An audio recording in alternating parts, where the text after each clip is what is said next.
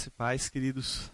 Nós vamos encerrar nossa série de reflexões sobre a epístola de Paulo aos Colossenses hoje.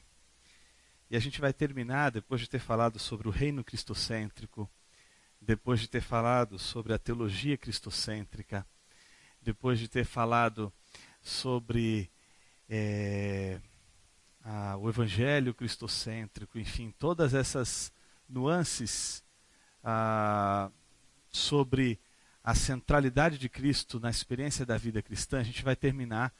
A gente falou semana passada sobre espiritualidade cristocêntrica, a gente vai terminar falando sobre ética cristocêntrica. Então a gente vai falar hoje um pouco sobre as nossas ações, sobre as nossas decisões, sobre as nossas atitudes. É sobre isso que a gente vai falar. Nossa vida é marcada por escolhas. O tempo todo a gente está escolhendo. Você escolheu vir hoje aqui. A gente vive a vida fazendo escolhas. É como Agostinho um dia sabiamente disse: Deus nos condenou a escolher. E mesmo não escolhendo, estamos escolhendo. Então não temos como, como nos livrar, nos, nos furtar de escolhas, de decisões, de tomadas de decisões. E a gente está se aproximando do final de um ano.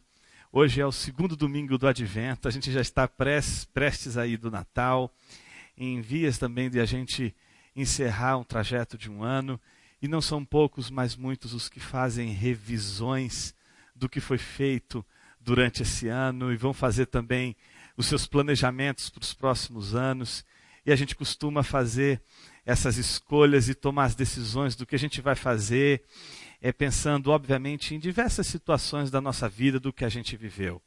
E eu queria que a mensagem de hoje fosse um convite a, antes de a gente fazer e tomar qualquer decisão, que a gente colocasse a nossa mente em Jesus. Que você possa tomar suas decisões, referendando a tua mentalidade, a tua inteligência para Jesus. Para que a partir de uma conexão profunda de tua mente com Jesus, todo o teu projeto de vida, todas as tuas decisões possam ter a beleza das decisões que são aquelas tomadas diante de Jesus e para a glória dele. Vamos orar para que Deus nos ajude? Mais uma vez? Pai querido, fala conosco nessa hora, nessa tarde, nesse início de noite, que a gente possa ter uma meditação abençoadora para a nossa vida e que a gente possa encontrar nessa palavra de hoje fundamentos para as nossas decisões centradas em Cristo Jesus. Assim nós oramos. Amém. Não é fácil a gente tomar decisão. Se a gente estava aqui, se você chegou aqui um pouquinho mais cedo viu o videozinho de abertura, viu que a grande discussão daquela sketch que foi apresentada era uma cadeira e uma moça brigando com Jesus para quem ficaria de posse da cadeira. Não é? E que e que isso parece ser a nossa vida hoje. Como a gente toma decisões, como a gente faz as nossas escolhas, com referências às nossas próprias vontades ou com referência à vontade de Deus. Eu queria lançar o desafio de a gente viver uma vida que toma decisões com referência a Jesus, tendo Jesus como referência. E para isso, eu queria trabalhar hoje três fundamentos dessa ética que Paulo vai trabalhar nesse texto, que é o fundamento da boa ação, o fundamento da boa vontade e o fundamento da boa consciência. Preste atenção, são três fundamentos e todos eles são indispensáveis. Eu não posso ter um ou outro, eu não posso ter dois e não ter um é um fundamento, uma maneira de viver que exige que a nossa atitude, para ser centrada em Cristo, ela seja sempre uma atitude composta desses três fundamentos. Toda boa atitude vai ser composta de uma boa ação, uma boa vontade e uma boa consciência. Ah, toda a história da, do nosso Ocidente é uma história que tenta dar para a gente contornos ou direções para a felicidade. É? Desde a Grécia Antiga, os filósofos se preocupavam com isso. Se preocupavam em como a gente pode ser feliz, como a gente pode fazer escolhas certas e a partir das escolhas certas a gente ser feliz. É? Todo mundo quer saber com quem quer casar, com quem, com que, empre, quem, que empresa vai entrar, quais as decisões de um contrato que vai pode trazer alegria, pode trazer tristeza. Então todo mundo sabe que determinadas escolhas são fundamentais para determinar nossa felicidade, nossa alegria futura. Isso os filósofos antigos, de certa forma, já refletiram. E tem um deles que é, é muito famoso, é o Ari, o Aristóteles. Ele escreveu um livro que ele dedicou ao seu filho Nicômaco, chama-se Ética Nicômaco. Ética Nicômaco. Ele escreveu esse livro para o seu filho. E esse livro é muito interessante porque ele tenta dizer para o filho dele quais são os passos para ele alcançar a felicidade, o que ele precisa para ser feliz. Então, ele precisa agir bem. Se ele não agir bem, ele não vai ser feliz. Só que eu não posso agir bem no susto. Ninguém age bem no susto, tipo, ah, sem querer eu acertei. Não, o agir bem, ele vem acompanhado daquilo que Aristóteles vai ensinar para o seu filho, que é a prudência, a frônesis. Essa é a palavrinha grega que Aristóteles vai ensinar para o seu filho Nicômaco, que é o fundamento daquilo que vai fazer com que Nicômaco tenha uma atitude que seja tão boa ao ponto dele encontrar a felicidade. Então ele vai dizer: Nicômaco, você precisa de prudência. Porque é a prudência que vai fazer você ter uma boa atitude, e tendo uma boa atitude, você sempre vai alcançar felicidade. E o que é a prudência? Aristóteles dizia: a prudência é a nossa capacidade de deliberar bem, de pensar bem, de não agir sem pensar, de refletir antes de agir. É? O próprio texto de Provérbios diz isso, né? Não é bom agir sem refletir, e peca quem é? Precipitado. Me parece que esse princípio que está presente lá na sabedoria de Salomão também está presente aqui em Aristóteles quando ele ensina ao seu filho o seguinte: Filho, você não pode simplesmente agir bem, você tem vontades. E às vezes as tuas vontades vão ser vontades que vão te impulsionar a agir bem, e às vezes você vai ter impulsos aqui dentro que vão fazer você agir mal por isso você precisa de prudência, porque a prudência é a arte de você usar a sua mente para escolher a vontade que corresponde com a ação boa e não a vontade que é contra a ação boa. Então você precisa de alguma forma pensar bem para poder fazer as escolhas de acordo com a vontade que está inclinada para o bem. Então, me parece que, num primeiro momento, Aristóteles dá muitas pistas para a gente dá a pista de que a gente vai ser feliz se a gente agir bem.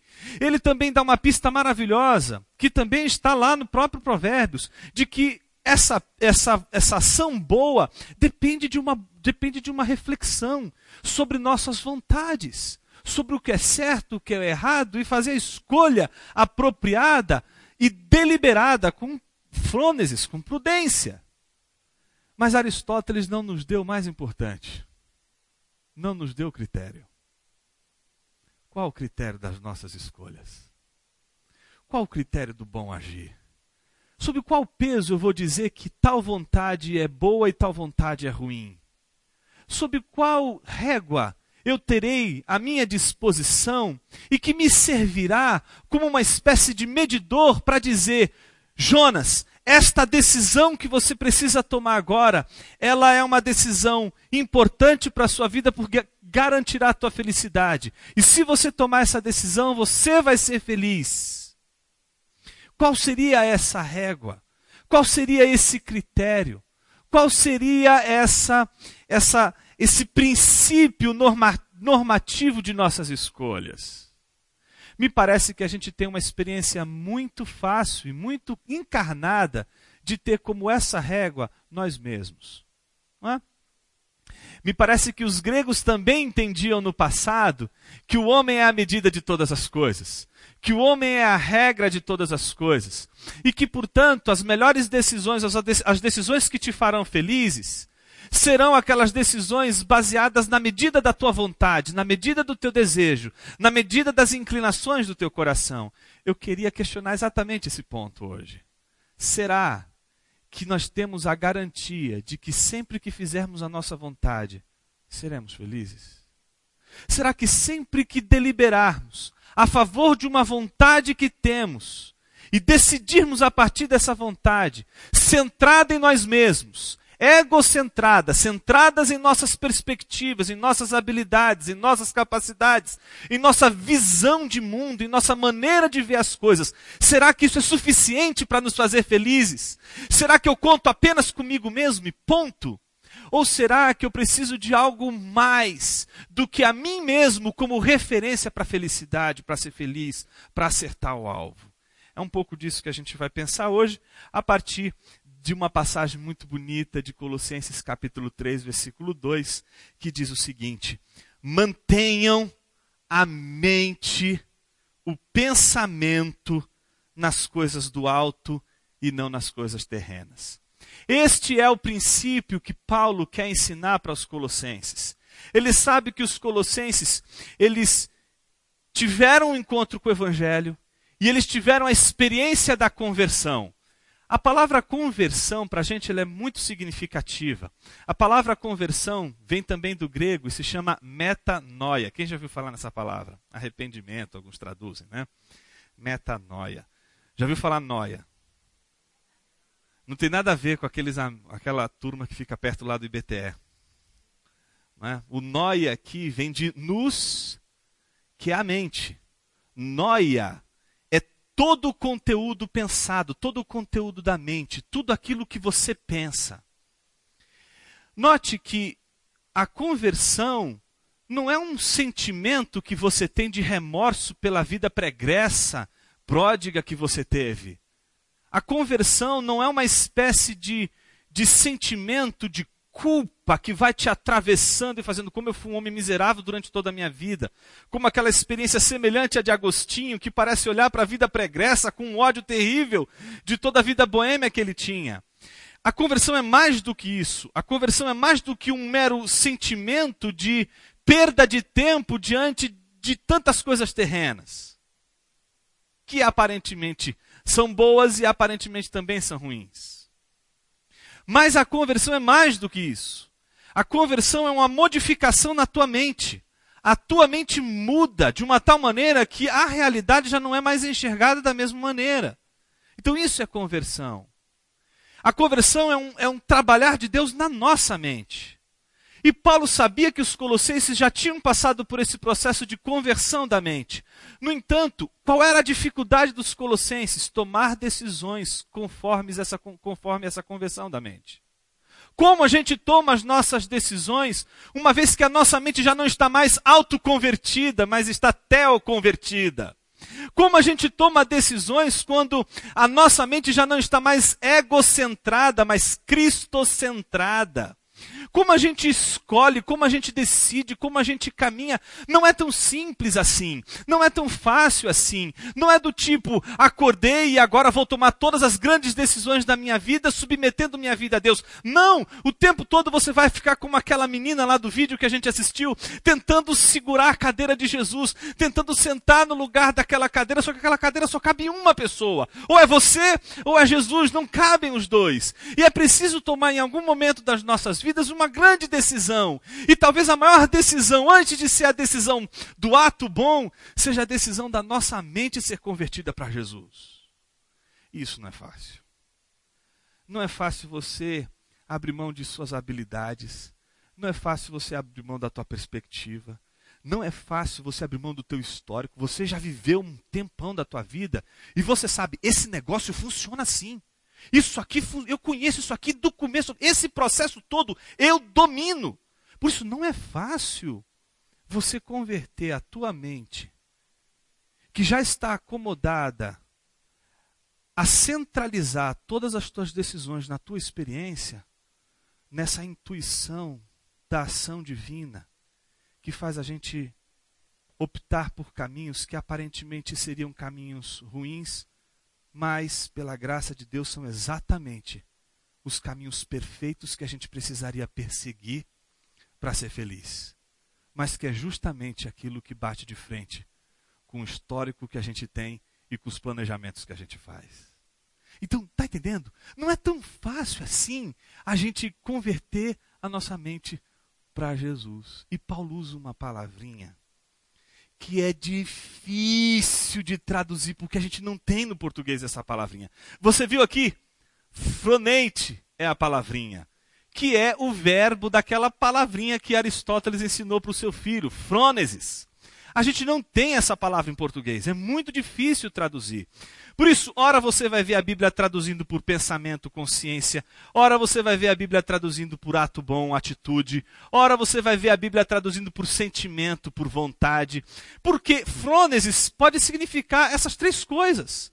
No entanto, ela não é apenas uma destas coisas, ela é todas essas coisas. Ela é atitude, ela é sentimento e ela é pensamento, consciência. É isso que eu quero pensar com vocês. Veja que isso está no centro do pensamento e na ética de Paulo sobre a vida do homem. O que, que Paulo entende sobre uma ética cristocêntrica? Não é algo que ele está dizendo apenas aos, colossenses, é algo que ele diz aos romanos, é algo que ele diz aos filipenses. Veja, por exemplo, uma mes essa, essa mesma palavra sendo usada em Filipenses capítulo 2, versículo 5. Note que a palavra é a mesma, mas em vez de ser pensamento, olha o que, que foi? Atitude. Essa frônesis tem que ser mantida no céu, lá acima de todas as coisas e não na terra. Mas aqui ele está dizendo, num contexto em que os filipenses estavam assim: olha, é, a gente não, não, quer se servir a ninguém aqui. A gente, essa ética do serviço não combina com a gente. Então eles diziam, eh, eh, Paulo aparece nesse cenário dos filipenses para dizer para eles: olha, vocês precisam ter atitude, vocês precisam ter a frônesis de Jesus, vocês precisam ter a ética de Jesus. Então ele diz: tenham a mesma frônesis de Jesus, a mesma que houve em Cristo Jesus. E que tipo de ética é essa de Jesus? Que tipo de mentalidade é essa é de Jesus? É justamente aquele tipo de mentalidade que em primeiro lugar, está em contraste com a figura do homem miserável. Então, veja assim, ó, a gente tem duas, duas dimensões da vida aqui. Paulo vai apresentar o homem miserável e vai apresentar para a gente o homem prudente. Aquele homem que Aristóteles quer ser, mas parece que ao longo da história a gente viu, falta um critério, falta uma régua, falta uma, uma, um elemento que defina melhor as nossas escolhas e as nossas decisões. E ele vai contrastar isso com o homem miserável. O homem miserável é uma espécie de chaves. Não é? Romanos capítulo 7, versículo 15 ao 25. Olha, não entendo o que faço, pois não faço o que desejo, mas o que odeio. É um chaves. Não é? Então, olha só o contrassenso do homem miserável. O homem miserável ele não consegue entender o que ele faz. Existe um descompasso no pensamento, na consciência e na ação. Ele faz coisas que ele não entende. Como é que eu pude fazer um negócio desse? Como é que eu pude tomar essa decisão? Como é que eu pude agir dessa forma? Então ele não entende porque ele faz desse jeito. Mas olha só como a vontade também está presente. Pois não faço o que desejo, faço o que odeio. Ou seja, o cara está fazendo o que odeia, sem entender muito menos o que está fazendo. Então, não entendo o que estou fazendo, é uma coisa de chaves mesmo. Não entendo o que estou fazendo, faço o que não quero e realizo. É o maior de todos os contrassensos, o contrassenso do homem miserável. Aquele que não consegue fazer o que ele quer, faz o mal e não consegue entender o porquê que ele faz dessa forma que ele faz tão desastrosa. Existe um desarranjo, existe uma falta de harmonia entre três fundamentos: atitude, vontade e pensamento. A frônesis de Cristo é a harmonia, é a afinação desses três instrumentos. Você e eu precisamos tocar esses três, esses três instrumentos de uma maneira afinada. Mas olha como Paulo vai dizer: e se faço o que não desejo, admito que a lei é boa. Neste caso, já não sou mais eu quem o faz, mas o pecado que habita em mim. Parece que existe um mar dentro da gente, uma correnteza que joga a gente para agir justamente de uma maneira contrária àquela atitude que nos fará felizes. Você já conta com uma força interna para te fazer infeliz. Você já luta com uma correnteza dentro de você contrária à tua felicidade. Então nós já lutamos com um impulso interno que é autodestrutivo. A gente já luta com elementos e forças de trevas do nosso coração que sempre quer nos colocar para baixo, que quer nos colocar em contextos de extrema é, é, desilusão e de descompasso com relação a decisões da vida. Então, é interessante como Paulo vai dizer: sei que nada de bom habita em mim, isto é minha carne, porque tenho o desejo de fazer o que é bom. Veja, a gente quer ser feliz, a gente quer fazer a boa ação, a gente quer realizar bem, mas o problema é que a gente não consegue. Por que, que eu não consigo fazer a atitude que precisa ser feita? Onde está o nogórdio dessa dificuldade, dessa situação? Pois o que faço não é bem que desejo, mas o mal que não quero fazer, esse eu continuo fazendo. Ora, se faço o que não quero, já não sou eu quem faz, mas o pecado que habita em mim. Assim encontro esta lei que atua em mim. Quando quero fazer o bem, o mal está junto a mim, pois no íntimo do meu ser tenho prazer na lei de Deus. Mas vejo outra lei atuando nos membros do meu corpo, guerreando contra a lei da minha mente, tornando-me prisioneiro da lei do pecado que atua em meus membros. E aí ele conclui a reflexão dizendo o seguinte: Miserável homem que sou. Quem me libertará do corpo sujeito a esta morte? Graças a Deus por Jesus Cristo, nosso Senhor, de modo que com a mente eu próprio sou escravo da lei de Deus, mas com a carne escravo da lei do pecado. Então o que a gente vê, gente, é um contraste que Paulo vai apresentar para os colossenses, para os filipenses, para os romanos e para toda a igreja cristã, inclusive para mim e para você, de que existe uma vida miserável para ser vivida. E essa vida miserável a gente já aprendeu a viver com os nossos dilemas, com as nossas péssimas ações, com as nossas péssimas escolhas. Basta você fazer um flashback aí, você vai ver quantas escolhas erradas, quantos destinos mal traçados, quantos frutos ruins de escolhas precipitadas, de escolhas que foram tomadas ou decisões ou ações que foram decorrentes de posições mal pensadas, mal elaboradas, mal deliberadas, e todas elas trouxeram uma série de dor, sofrimento, de, de, tristeza, de decepção, uma série de coisas ruins. Disso a gente já sabe. A grande pergunta é se existe uma outra vida para ser vivida. A pergunta é se a gente pode viver de uma outra maneira. A pergunta é se você pode encontrar uma harmonia nessa desarmonia natural do, no, do teu coração com a vontade de Deus. E é nesse o ponto que eu gostaria de tocar nesse final da nossa meditação de hoje, que é o grande desafio da prudência cristã.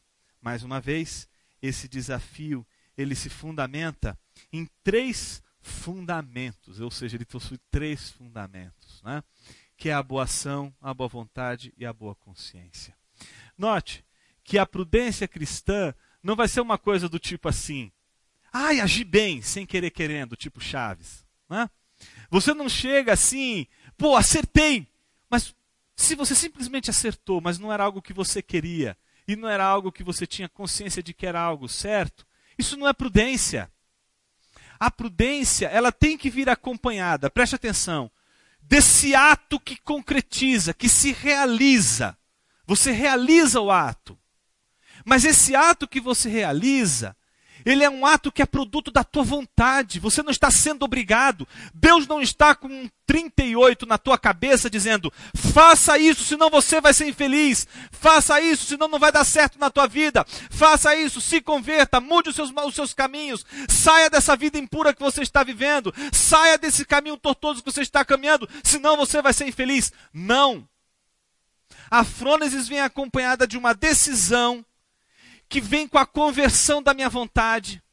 Eu desejo fazer esse ato, desejo realizar dessa maneira, mas porque eu cheguei à conclusão de que não existe outra atitude que possa me fazer feliz, senão esta atitude que é conforme a vontade de Deus. E o exemplo típico dessa passagem é o de Filipenses 2, capítulo 5, que 2, versículo 5, que a gente acabou de ler agora há pouco. Veja, todos nós conhecemos essa passagem. Pelo menos existem três traduções bíblicas e cada uma delas tentando traduzir essa coisa que eu estou tentando traduzir com vocês aqui, que é frônesis. A, a, a, Bíblia, na linguagem de hoje, traduz como consciência. Tende em vós a mesma consciência que houve em Cristo Jesus. Eu cresci ouvindo esse texto na, a, na tradução atualizada. Tende em vós o mesmo sentimento que houve em Cristo Jesus. E a geração saiônica, não é? Da NVI, tende em vós a mesma atitude que houve em Cristo Jesus. O problema é que as três estão corretas, as três estão certas, porque as três falam de dimensões do que é a frônesis. Mas se eu interpretar todas as três passagens apenas como um desses pontos, eu não vou fechar com frônesis. Veja só. Suponhamos que Paulo esteja dizendo à igreja o seguinte: tende em vós o mesmo sentimento, ele esteja falando apenas de vontade, apenas de desejo, o que ele está dizendo para mim e para você hoje seria o seguinte: apenas queira, apenas tenha o sentimento de fazer como Jesus fez. Você não precisa agir. Você não precisa realizar. Você não precisa se comprometer e concretizar o ato. Você precisa apenas ter um desejo no coração. Se você teve a vontade, se você teve um sentimento, se queimou alguma coisa no teu coração, você sentiu alguma coisinha aí, tá valendo. Não. Funes não é isso. Por isso a NVI sabiamente colocou como atitude. Porque apesar de a gente da atitude não ser uma mera, no, seu, apenas a atitude, ter que vir acompanhado da minha vontade, da minha consciência, em nenhuma hipótese eu vou ser convidado a pensar de que ter a mesma frônesis de Jesus não implica em uma ação, não implica em uma ética, não implica em uma re realização de um ato. Então preste atenção no que eu vou te dizer. E a gente encerra com isso. Quando Paulo diz isso aos, aos filipenses, ele diz assim: Tende em vós a mesma frônesis que houve em Cristo Jesus. E a grande pergunta é: que frônesis é essa que Jesus teve? E aí o texto continua dizendo: Tende em vós a mesma frônesis que houve em Cristo Jesus, o qual não julgou por usurpação o ser igual a Deus, antes a si mesmo se esvaziou, não são poucos, mas muitos, que quando vão responder essa pergunta, eles, bom, a frônesis de Cristo é essa. Esvaziar, acham que encontraram a saída. Então é esse o ponto. Eu preciso me esvaziar. Eu preciso, de alguma maneira, encontrar esse vazio aqui dentro para eu poder é, obedecer a Jesus. Não. O esvaziamento não é algo que te é requerido. Eu já vi gente cantando na igreja isso, né? Eu quero me esvaziar, eu quero levantar a mão, tudo bem, a gente entende o que significa esse esvaziar. Mas, meu, só quem pode cantar isso é Deus, tá? Você precisa ser Deus para cantar isso. Porque o texto está dizendo: tende em vós a mesma atitude que houve em Cristo Jesus, que não julgou por usurpação o ser igual a Deus, antes a si mesmo se esvaziou. Essa atitude de esvaziamento não é a atitude dos homens. Os homens não têm que se esvaziar, eles já são por natureza vazios. Nossa atitude, a atitude de Jesus, se esvaziar é uma atitude de humilhação, vocês concordam? A nossa já não é. A gente já é humilhado por natureza. Já estamos numa condição de, humilhar, de humilhação. Já estamos numa condição inferior. Então pensa comigo assim. Vamos pensar em duas estruturas. Olha para mim aqui, ó. Aqui é Deus, aqui é o homem, aqui é o Senhor, aqui é o servo. Tá certo? Então, olha só. Deus pode ser homem? Não. Homem pode ser Deus? Não. Senhor pode ser servo? Não. Servo pode ser senhor? Não. Deus pode ser senhor? Pode. Homem pode ser servo? Pode. O que, que Jesus fez? O que, que ele precisava fazer? Cumprir a vontade de Deus. Ele precisava realizar a frônesis. E a frônesis que ele recebeu de Deus foi a seguinte: eu quero que você me sirva no mundo, no mundo que eu criei. Só que para Jesus ser servo, ele precisa preencher um requisito. Qual é o requisito para ser servo? Ser homem. A ética de Jesus é a ética do serviço. A ética de Jesus é a ética dos homens. É preciso ser muito homem para ser servo. Por isso, Jesus se esvazia para preencher o requisito do serviço. Você e eu não precisamos nos esvaziar para preencher o requisito. Já somos homens. O que a gente precisa é obedecer. Todos somos homens, mas nem todos somos servos. Por isso, a ética cristã ou a ética cristocêntrica é uma ética que opera em nossa mentalidade, transformando a tua vida, a tua mente e o teu coração para servir a Deus. Você vai ser feliz todas as vezes que você servir a Deus. Por isso a pergunta que eu te faço nessa noite é: o que Deus quer de você? Qual é o Isaac que Ele está te pedindo? Quais são as grandes decisões que você precisa tomar e que você lá no fundo, no fundo, sabe qual é a vontade de Deus? Que é justamente aquela vontade que está indo contra a tua vontade, que está indo contra os teus desejos, que está indo contra aquilo que você acredita ser o mais correto, que está sendo contra aquilo que você acredita ser o mais apropriado para a tua vida, o mais apropriado para para o conjunto de situação que você está enfrentando hoje na tua vida. Jonas, eu estou precisando tomar um monte de decisões na minha vida e eu sei que eu preciso ter uma ética que seja uma ética bíblica, uma ética cristã. E eu aprendi hoje que essa ética, ela tem que ser um ato bom, eu aprendi que ela precisa ser um desejo do meu coração. Mas, Jonas, eu não quero fazer a vontade de Deus. Eu quero falar com você que hoje está aqui e está lutando contra a vontade de Deus, dizendo: Eu não quero fazer a tua vontade. A frônese só é possível se houver uma conversão do teu coração, se houver uma conversão da tua mente. Por isso, não é uma questão apenas de deliberar, como dizia Aristóteles, não é uma questão de você ponderar sobre as variantes das tuas decisões e dizer, olha, aqui diz isso, aqui diz isso, aqui diz isso. Peraí, vamos fazer uma matemática, uma economia, uma equação, uma equação de todas as nossas é, é, é, variantes aqui e chegar a uma conclusão X. Não. O que eu estou convidando você é, antes de fazer equação, de você dobrar o teu joelho e dizer assim, Senhor, eu não quero fazer tua vontade eu não quero. E enquanto meu coração não for convertido para a tua vontade, eu não vou conseguir a frônese. Sabe por quê? Você pode simplesmente fazer por obrigação. Isso não vai ser a atitude de Cristo Jesus. Jesus não quer que você seja obrigado a fazer o que ele quer. Jesus quer teu coração convertido para a vontade dele. Por isso a gente não começa brigando com Deus. A gente começa orando e confessando para ele com todas as letras, garrafais. Senhor, não quero fazer tua vontade. Sabe, sabe qual é o nome disso? Confissão. A gente tem medo de fazer esse tipo de confissão, porque a gente acha que Deus vai ficar irado com a gente. A gente acha que Deus vai ficar irritado com a gente, vai mandar um raio do céu e vai dizer assim: Fulano, você tem que fazer o que eu quero. Mas se a gente lembrar da cruz, a gente vai ver que Jesus disse: Senhor, se possível, afasta de mim esse cálice.